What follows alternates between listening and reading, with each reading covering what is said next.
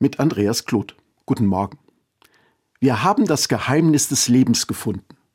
Diese Worte haben Francis Crick und James Watson heute vor 70 Jahren beim Mittagessen in einem Lokal in Cambridge gerufen. Die beiden haben damit ihr Modell der Doppelhelix gemeint, ein doppeltes Band von in sich gedrehten Molekülen, aus denen unser Erbgut besteht. Bitte fragen Sie mich nicht nach Details. Sie hatten so lange an Modellen aus Metall oder Pappe gebastelt, bis alle Informationen zusammenpassten.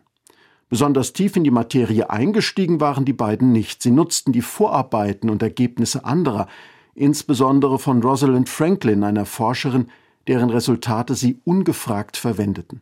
Und dann probierten sie immer wieder, wie die Moleküle im wahrsten Sinn des Wortes zusammenhängen könnten. Wir heute verstehen viel besser als früher, wie das Leben weitergegeben wird. Forscher würden sagen, wie es reproduziert wird. Wissenschaftlich ist das ein Quantensprung. Zugleich ist das sehr technisch. Denn es geht nur darum, wie biologisch Leben aus Leben entsteht. Ob es wirklich das ist, was die Welt im Innersten zusammenhält? Das Leben ist jedenfalls kein bisschen weniger geheimnisvoll als früher. Wer könnte alle Wendungen, alle Irrungen und Wirrungen, die wir Menschen im Laufe eines Lebens gehen, ergründen? Wer könnte die Frage nach dem Sinn des Lebens ganz und gar beantworten?